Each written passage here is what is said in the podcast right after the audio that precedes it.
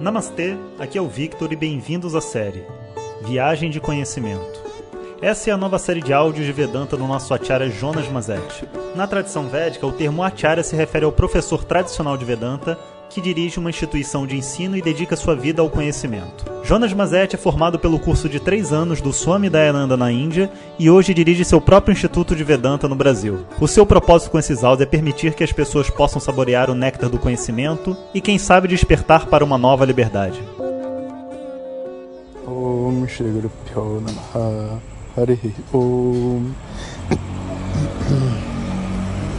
Bom dia pessoal Então continuamos aqui a nossa jornada pelo Vietnã e está sendo muito interessante conhecer essa cultura, um povo muito pacífico, muito assim de bem com a vida. A língua se aproxima do chinês, um monte de sons diferentes de vogais e poucas consoantes, sabe? É uma coisa de louco. Mesmas palavras assim significando quatro, cinco coisas diferentes dependendo da entonação que você coloca em cada uma delas.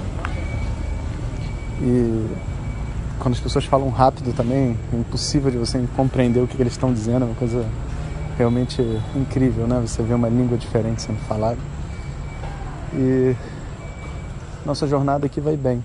Né? Vamos ficar aqui só mais alguns dias antes de ir para o ashram lá do Swami Dayananda, onde eu vou estar dando um curso de 15 dias. Então, aqui né, uma das coisas que a gente pode levar para casa, sabe, aprender é um, uma objetividade em relação à vida, sabe? O vietnamita ele é uma pessoa muito simples. Hoje eu conheci né, um local e é muito interessante você ver o carro da pessoa, né, um carro grande, lindo desses assim que você fala, poxa, a pessoa deve ser muito rica, né?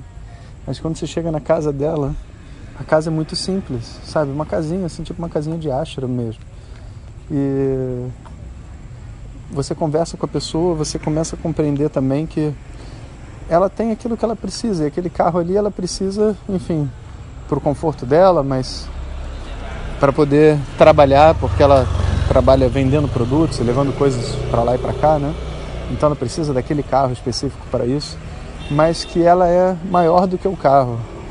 Ela é maior do que a casa, ela é maior do que qualquer coisa. Então, nesse momento, né, eu estava aqui sentado com a família dela e todos sentados, sabe, numa mesinha simples, cadeirinhas de plástico e um monte, mundaréu de comida, né?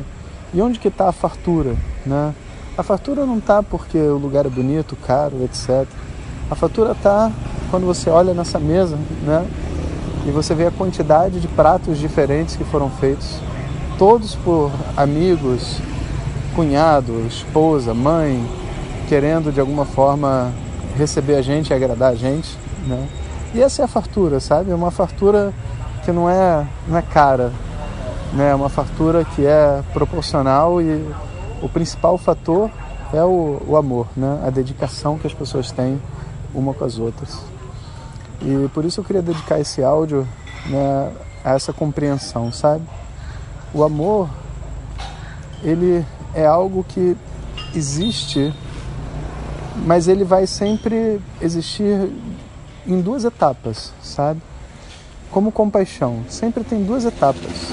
Uma primeira etapa onde esse sentimento ele é latente, ele é potencial, ou seja, você sente, você se conecta com aquela outra pessoa que está ali na sua frente. Imagina, se é compaixão, né? Você, você vê uma pessoa em necessidade e você sente a dor dela, sabe? Muitas vezes a gente chama isso de compaixão, mas não, sabe? Os mestres eles dizem que isso daí é só a semente da compaixão. A compaixão ela não pode ser vivida até o momento onde você abrir a mão, estender o seu braço e fizer alguma coisa pelo outro. E é um ensinamento muito interessante, né? Porque a gente acha que ver uma pessoa sofrendo e sofrer por ela é compaixão, mas isso não é compaixão. Na verdade, isso é até um, uma certa indiferença, né? Porque se você sente alguma coisa mesmo, que você transforme esse sentimento em ação e faça alguma coisa pela outra pessoa, né? Então, a compaixão ela é vivida em ações. mas ela aparece nessa semente potencial desse desconforto ou até mesmo um sofrimento, né, de ver a outra pessoa sofrer. E é engraçado porque o amor também é assim. Por mais que a gente sinta amor pelas pessoas, pelos nossos parentes, pelos nossos filhos, pelos nossos irmãos, por esposa, marido, e até por companheiros, amigos de trabalho e tudo mais, se, se, por mais que a gente sinta o amor, o amor ele só pode ser vivido quando ele é transformado em ação.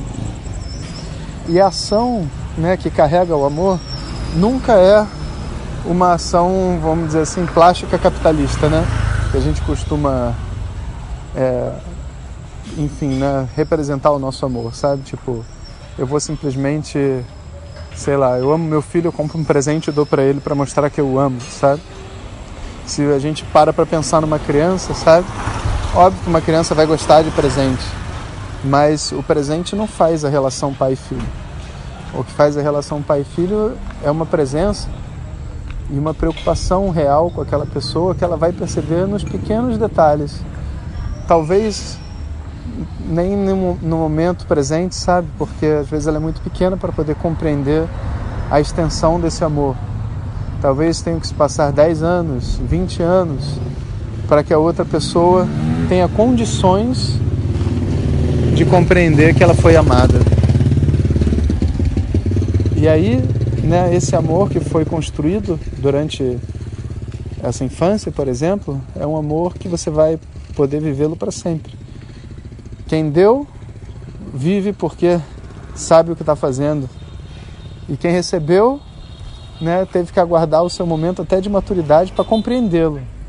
Então, o amor ele vem assim, ele vem como uma semente, você sente e você né, se conecta com a outra pessoa, seja uma pessoa muito íntima, ou seja uma pessoa mais distante, mas para que realmente você possa vivê-lo, você tem que agir. Né?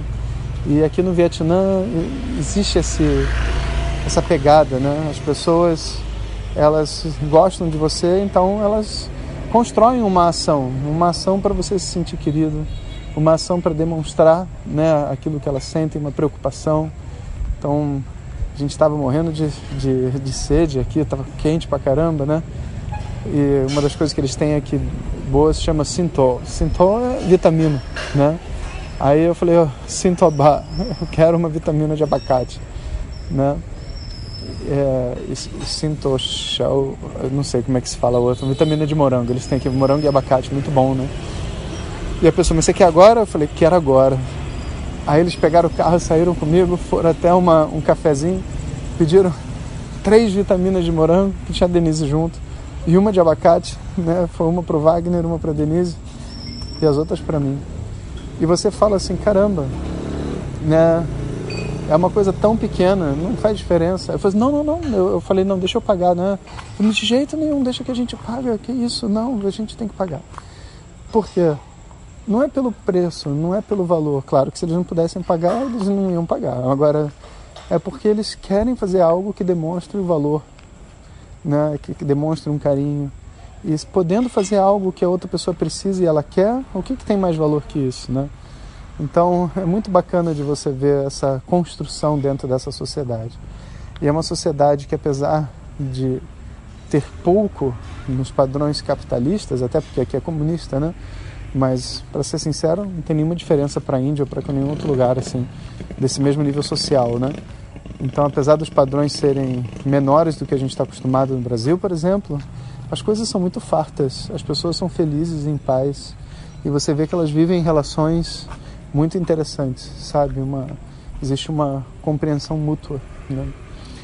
E, enfim, então que todos nós possamos né, ter essa ousadia né, de transformar esses sentimentos em ações. Porque muitas vezes é a única coisa que a gente precisa para se sentir amado, né, para fazer a outra pessoa se sentir amada, é ser capaz de compreender o que, que aquela pessoa precisa. É engraçado porque eu recebo muito isso no, no, esse tipo de pergunta dos meus alunos, sabe, das turmas regulares. Às vezes a pessoa, a gente faz satsangas. Satsangas são encontros, né, encontros pessoais e as pessoas fazem perguntas assim de nível afetivo muitas vezes, né? E, nesses encontros. Então, uma pergunta muito comum é exatamente como que eu faço para me sentir amado pelo meu marido, para que a minha esposa sinta que eu ame ela, né? E é bacana de ver que o sentimento existe, mas ele não é vivido, né? E, e eu não posso dar, eu, ninguém pode dar uma fórmula como você vai amar uma outra pessoa. Por quê? Porque o amar é exatamente o descobrir essa fórmula. É você compreender o que, que aquela pessoa é, sabe? Quem é a criança que vive ali dentro, que tipo de tratamento ela precisa, né? E essa sinceridade dessa busca já é amor. Quando você vê uma pessoa tentando sinceramente te fazer feliz, você já se sente amado, independente se ela consegue ou não.